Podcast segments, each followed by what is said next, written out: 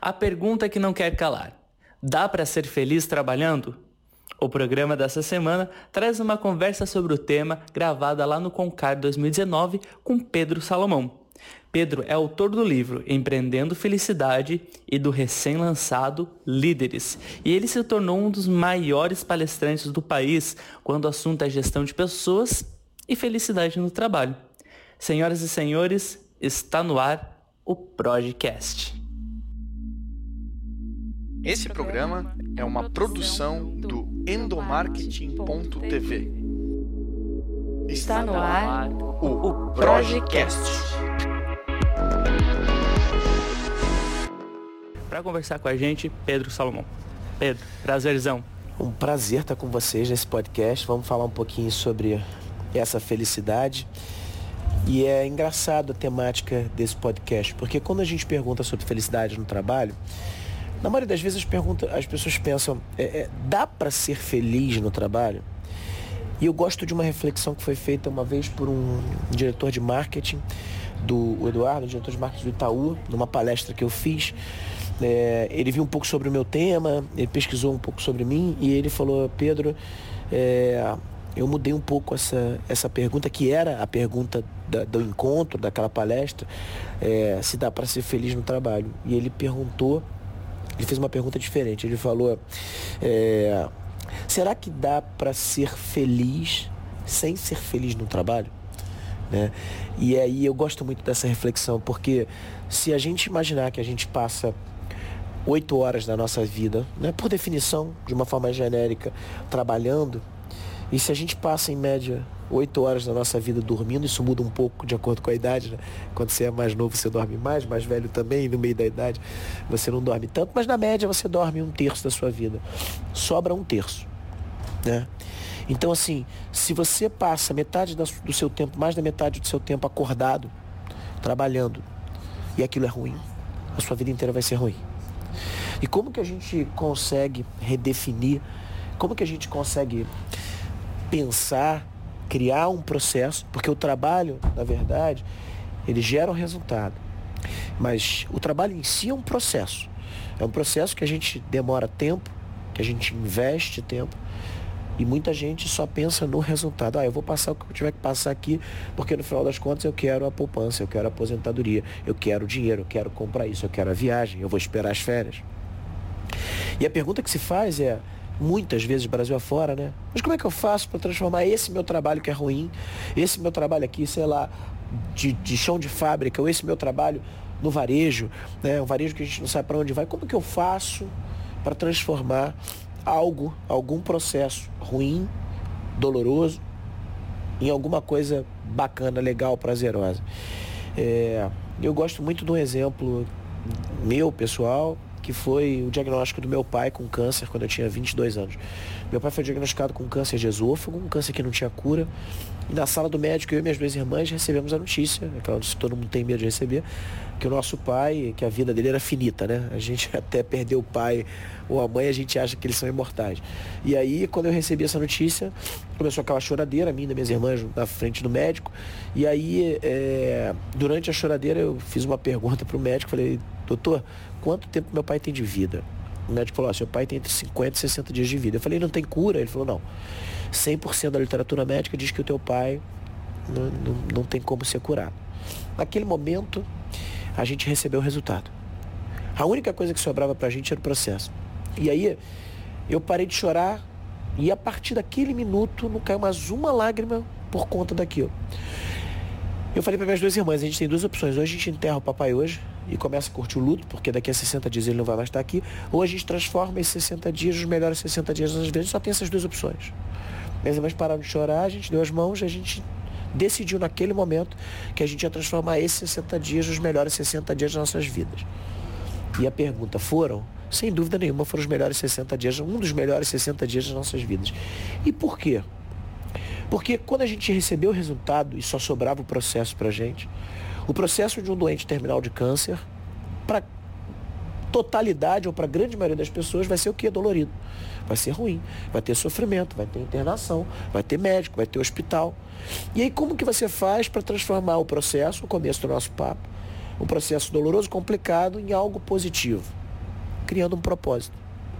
Propósito, como o nome diz, é alguma coisa que de forma proposital, arbitrária, impositiva, autoritária, se transforma em valor para a sua vida. É tão proposital, tão arbitrário, tão impositivo que a maioria das pessoas que estão do teu lado acha que você é maluco, sai de perto. Quando você fala que você vai transformar aqueles 60 dias, o cara tá maluco. Imagina. Só que para você criar um propósito em cima de um processo, a primeira coisa que você precisa fazer é entender o processo. A maioria das pessoas são, a gente estava aqui nos bastidores conversando sobre paternidade maternidade. A maioria das pessoas começa a ser pai e mãe sem ter a menor noção do que é o processo. As pessoas entram numa empresa sem saber a história daquela empresa. As pessoas escolhem as suas carreiras, escolhem os seus caminhos de vida sem saber o que significam. A gente se aprofunda muito pouco no que a gente deveria se aprofundar. E aí, quando a gente começa a entender do processo, e para a gente entender aquele processo, precisou de poucas horas, porque a gente tinha que sair dali. Nosso desafio, não vou esquecer, era levar o nosso pai para uma consulta, para uma internação, para fazer uma bateria de exames, para saber o que, que a gente poderia fazer para a sobrevida dele. Imagina, meu pai que tinha saúde, 57 anos em casa. A gente levou ele sem ainda contar que ele tinha uma doença terminal. Quando a gente chegou no hospital, a gente não sabe como tinham mais de 40 pessoas esperando a gente. Famílias, amigos. Aquela notícia se espalhou e as pessoas estavam ali. Quando a gente pisou no hospital e a gente viu que tinham 40 pessoas, a gente falou, meu Deus, se tem 40 pessoas aqui por causa do papai, é porque tem amor. E o que, que a gente faz quando a gente encontra, se encontra com pessoas por amor? A gente comemora, a gente uhum. faz festa. Naquele momento, a gente fez o seguinte: a gente falou, se tem 40 pessoas aqui por causa do papai, a gente vai comemorar. E isso vai virar um valor pra gente. Toda vez que a gente tiver alguém da família internado e tiver mais de duas pessoas ali, a gente vai fazer uma festa. Mas não é festinha, é uma baita de uma festa. E foi assim que a gente fez. O papai foi internado, foram 30 internações, 22 procedimentos cirúrgicos realizados no hospital, 5 comas, todos com festa. Uma baita de uma é festa, mesmo. todos com festa. E aí, a gente trouxe, aquilo virou um valor pra gente. A gente tinha como valor da nossa família comemorar aqueles momentos, aquelas internações. Tem um cara que é incrível, o Fabrício Carpinejar, que é um baita de escritor com 40 livros. No livro dele que ele fala Cuide de seus pais antes que seja tarde. Ele fala que a nona, a mãe dele, a matriarca da família, ela tinha um hábito de comemorar os motivos, os momentos ruins, né? Então aconteceu alguma coisa ruim, falia, quebrava, estavam sem dinheiro, ela fazia um baita de um estrogonofe e comemorava. E ele fala um negócio muito bacana, ele fala que graça tem comemorar suas vitórias. Né? O bacana é quando você olha, tá todo mundo ferrado, todo mundo, né? E aí você fala, vamos comemorar mesmo assim, né? A vida é boa. E aí você tira a força de onde você acha que você não tinha, né? Só de estar com aquelas pessoas ali naquele momento, é incrível esse momento. Aliás, esse livro dele é incrível, né? Uma lição de vida, cuide de seus pais antes que seja tarde. É, e, era, e foi basicamente o que a gente fez. E aí, é, o papai, o, o, papai no dia que ele morreu, né? Foi no dia 27 de setembro, ele acordou às 7 horas da manhã, eu lembro bem, foi aniversário da minha mãe. Ele acordou, deu parabéns pra minha mãe e morreu do lado dela, às 7 e meia da manhã. E aí você fala, ah, meu Deus do céu. Nesse mesmo dia de noite, acho que a gente fez o quê no velório? Uma baita de uma festa. Né? Porque aquilo tinha. É, com um bolo e tudo, né? Eu lancei o meu livro Líderes no Rio de Janeiro no dia 27 de setembro. Porque o dia 27 de setembro deixou de ser somente o aniversário da minha mãe, dia de Cosme Damião, que a gente adora, e passou a ser o dia em que a gente de verdade entendeu que o processo precisa ser mais importante do que o resultado. Então, a, construção da felicidade né, passa por esse propósito. Nós, seres humanos, todos nós, se não tivermos nenhum problema grave, todos nós estamos nessa sala aqui, se treinarmos por um ano, defendem os fisiologistas, conseguimos correr uma maratona. Não importa a idade que você tenha. Qualquer um que treine um ano consegue correr uma maratona 42 quilômetros. A gente fica bom no que a gente pratica. Tem outro livro interessante que é o Outliers, Fora de Série, que fala que até os, os, os seres humanos que criaram, que fizeram história por serem fora de série, Beethoven, Bach, Bill Gates, Steve Jobs, todos eles praticaram pelo menos 10 mil horas do que se propuseram a fazer para chegarem no ápice da carreira. Né?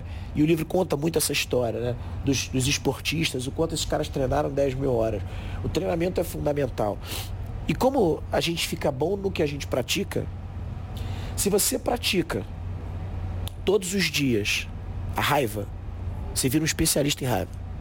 Você fica tão bom, você fica tão bom nessa porra que você sente raiva até quando você não tem que sentir.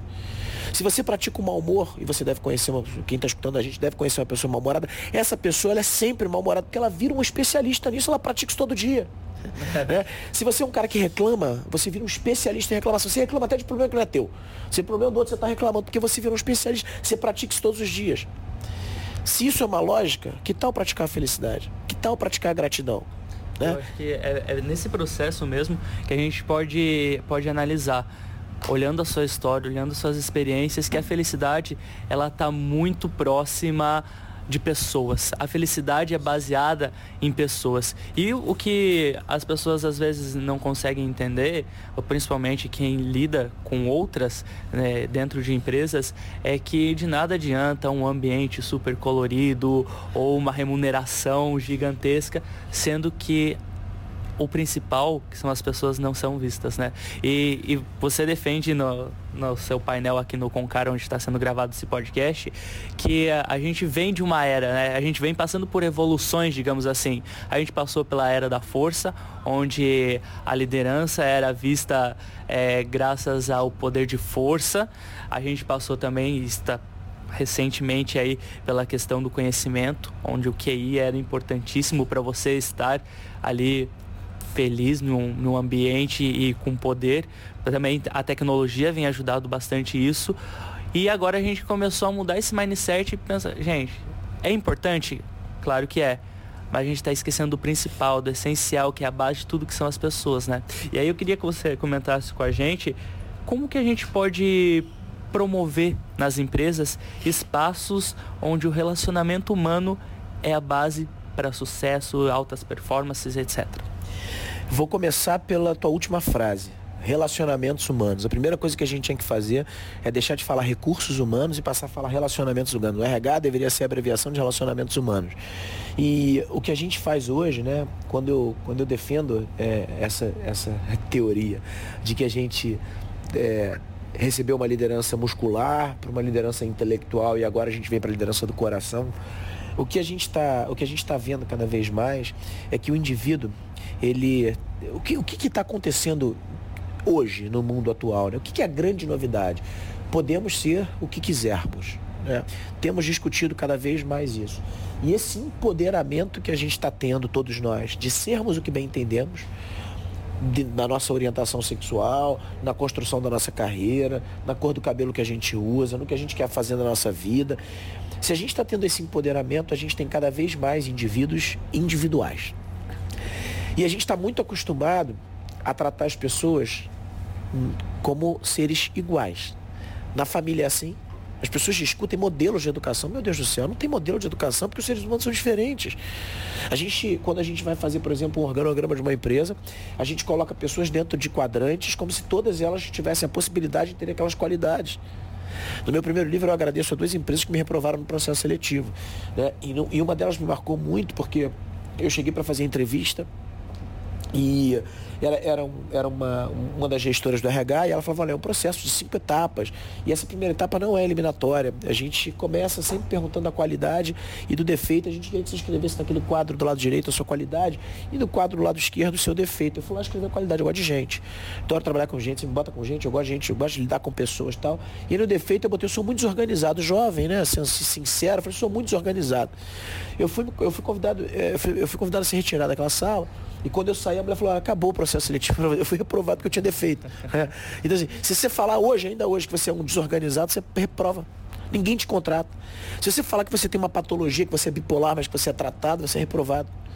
Se você falar que você é dislexo, se você falar que você trata de déficit de atenção, você é reprovado. Porque a gente não aceita que as pessoas tenham defeito. E aí a gente perde uma das maiores características de um líder que é a capacidade de admirar outras pessoas. Porque admirar alguém é reconhecer alguém uma qualidade que eu não tenho na maioria das vezes. E a gente não é preparado a aceitar a possibilidade de termos defeito. A gente até sabe os nossos defeitos, mas a gente não pode contar. E aí no processo seletivo, quando você pergunta para alguém qual é o defeito da pessoa, o que, que a pessoa fala? Eu sou, per... sou muito perfeccionista. Eu, eu levo tudo muito a sério. Ela fala outro, misturo trabalho com vida pessoal. Então, é, são esses defeitos que a gente pode ter. Ninguém fala eu sou desorganizado, eu sou meio maluco, as pessoas falam que eu sou doido, né? Porra, eu sou, eu sou bipolar, eu sou estressado. Você não pode falar. Quantas pessoas são, né? Mas não falam que são. E aí, é, como a gente não aprendeu a lidar com o indivíduo, E como a gente não está fazendo questão de lidar com ele, a gente está dando murro em ponta de faca. O que, que hoje é o grande papel de um líder? Vamos, não vamos nem falar de um profissional de recursos humanos. Vamos falar do CEO de uma empresa. Pensa numa grande empresa, qualquer uma, você que está escutando a gente, pensa em qualquer uma grande empresa. Você tem o presidente da empresa. Né? O presidente da empresa, o CEO da empresa, né? ele geralmente fica no andar mais alto da organização, na sala mais fechada de todas. E aí qual é o grande papel desse cara? Raciocina comigo. Ele tem um diretor de marketing que entende mais de marketing do que ele, porque é um especialista. Ele tem um diretor de RH que entende mais do que ele de RH, porque é um especialista. Ele tem um diretor de logística, de operações, que entende mais do que ele de operações, porque o cara é um especialista. Então, ele teoricamente não entende nada né, mais do que alguém. O que, que sobra para ele? Pessoas. O que, que deveria fazer o senhor? Ficar no andar mais baixo da empresa. Ele deveria ser o cara que deveria pegar parte do tempo dele, do salário que ele tem, e botar majoritariamente para cuidar das pessoas. É o que sobra para esse cara. O líder de uma organização, o técnico de um time, o pai de família, ele tem que gastar a maior, a maior parte do tempo dele para escutar as pessoas. E a gente está vendo, sabe o que? Para os gestores, cursos de oratória. Pelo amor de Deus, a gente tinha que fazer curso de escutatória, porque a gente desaprendeu a escutar. A gente não sabe mais escutar ninguém. Sim. A gente quer falar tudo que a gente. Porque as mídias sociais permitiram que todos nós tivéssemos a possibilidade de sermos falantes. Porque a gente posta o que a gente quer, e se a gente não quiser escutar, a gente bloqueia o que a pessoa fala. A gente não aprende a escutar, a gente encontra alguém na rua e a pessoa fala, tô com dor de cabeça. Sabe o que, que fala? O outro fala, tô com enxaqueca. Aí você fala, tô cansado, eu tô exausto. Né? Quer dizer, a pessoa tá falando para você que ela quer que você escute ela, mas você fala um problema pior. Né? Porque, porque você, quer, você quer que a pessoa te escute.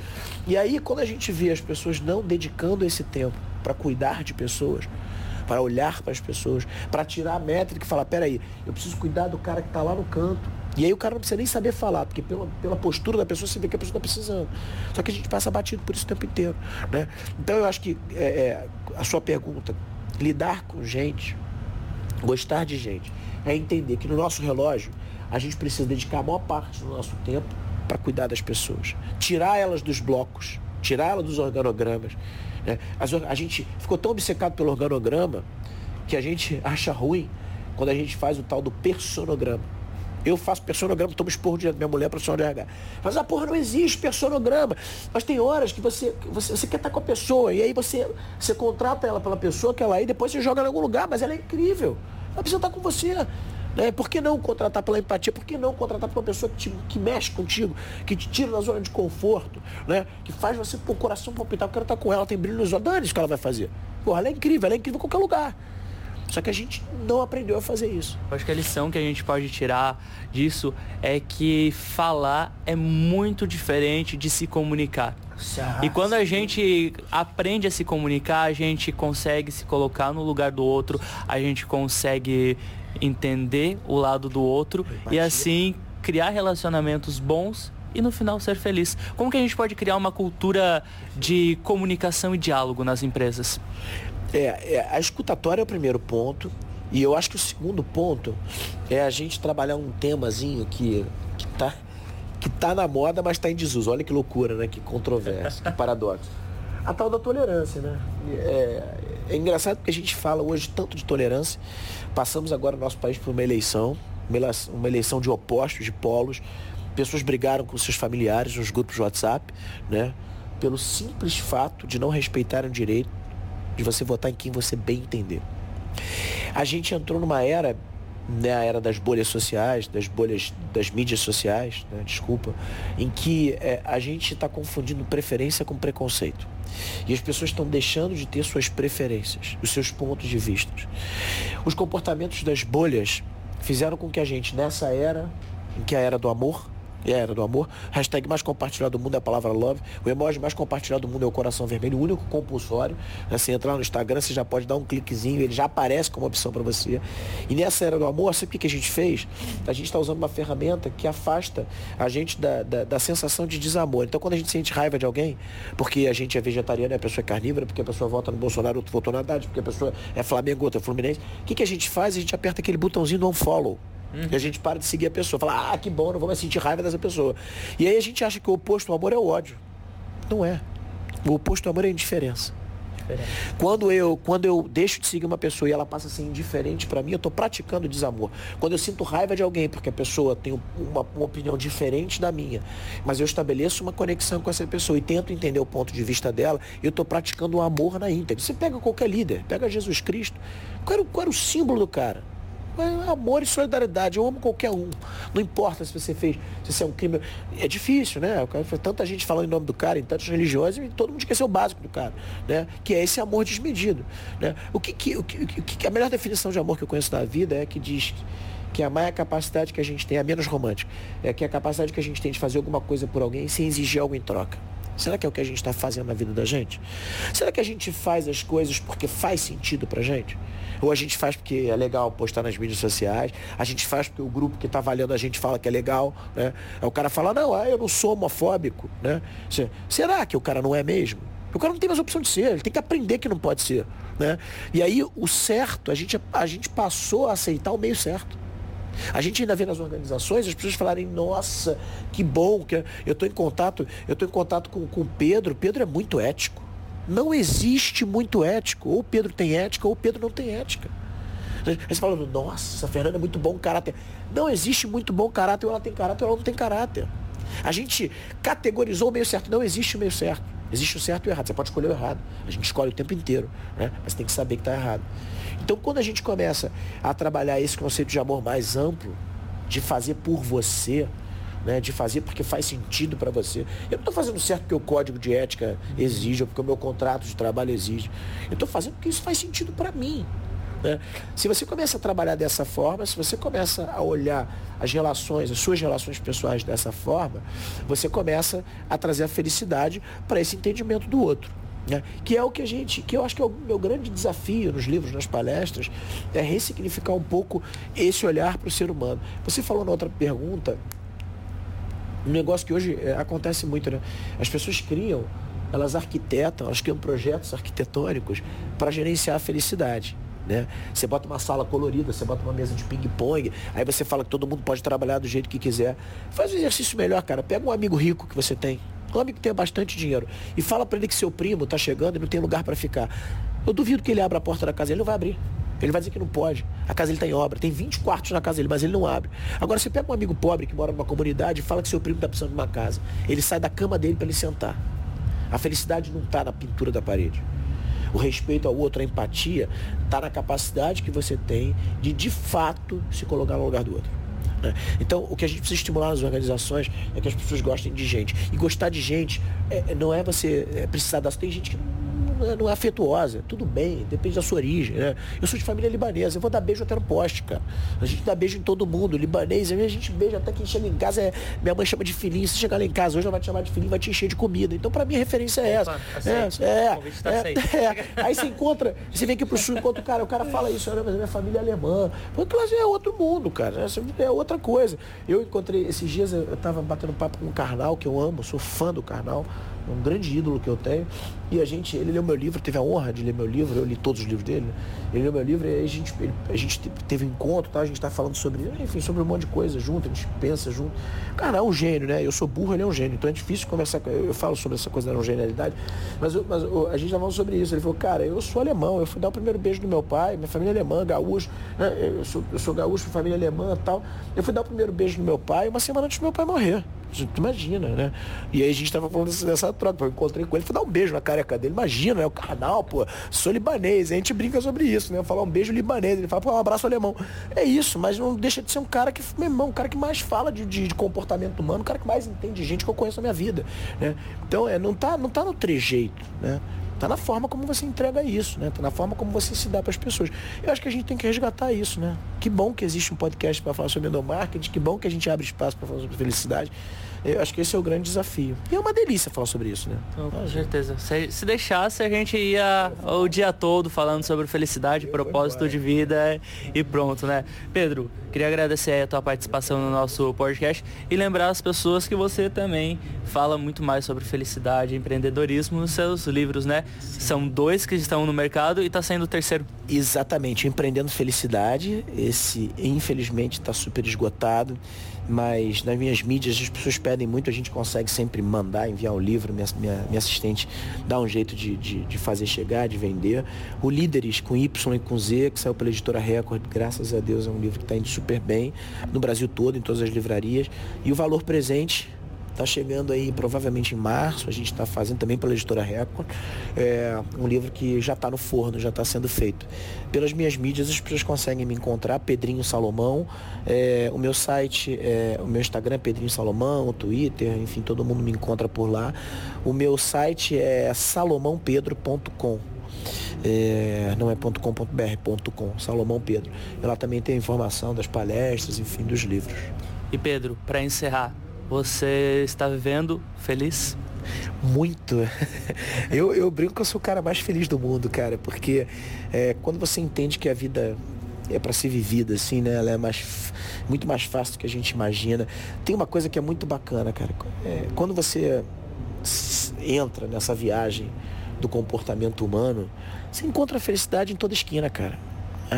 O ser humano, a grande diferença que a gente tem dos animais é a capacidade de vivermos aglomerados.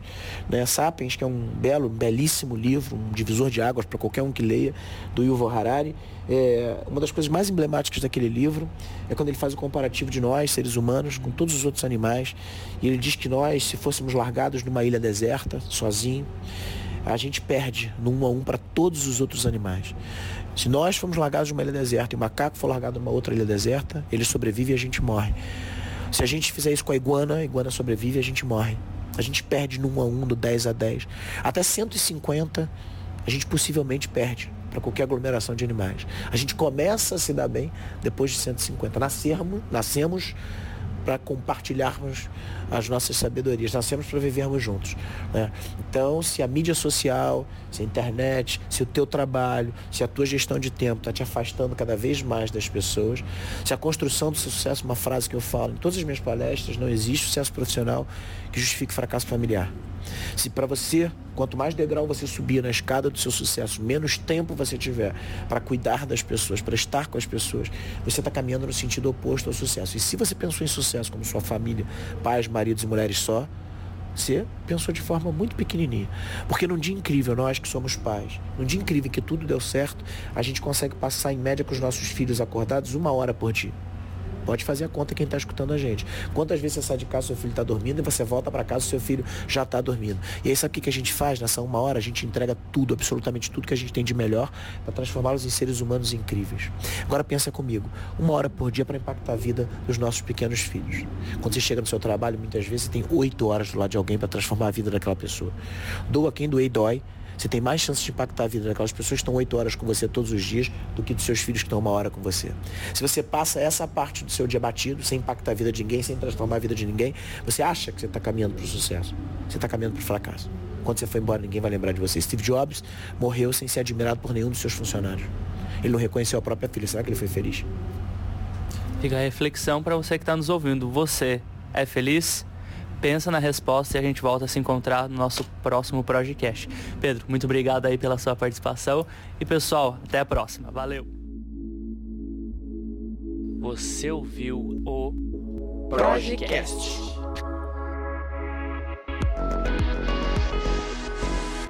Produção e edição Igor Lima.